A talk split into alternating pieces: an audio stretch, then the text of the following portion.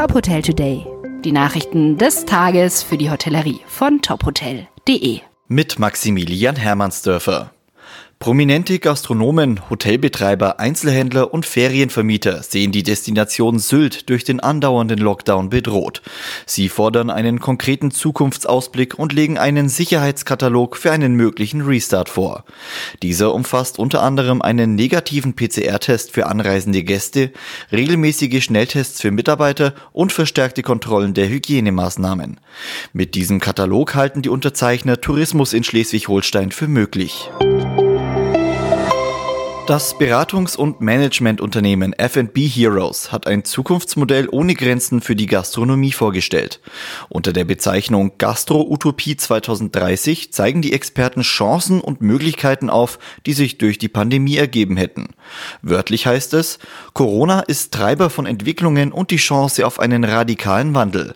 Nicht mehr Wachstum allein, sondern Nachhaltigkeit, Chancengleichheit und das Miteinander sind Voraussetzungen einer lebenswerten Zukunft mit der Gastronomie Gastronomie als sozialem Ort. Die ganzen Ausführungen lesen Sie auf unserer Homepage. Boltenhagen, Dünenweg 3. So lautet die Adresse des neuen Novasol Apart-Hotels Baltischer Hof in Mecklenburg-Vorpommern. Direkt am Meer hat das Unternehmen 69 Ferienapartments im Land- und Strandhausstil eröffnet.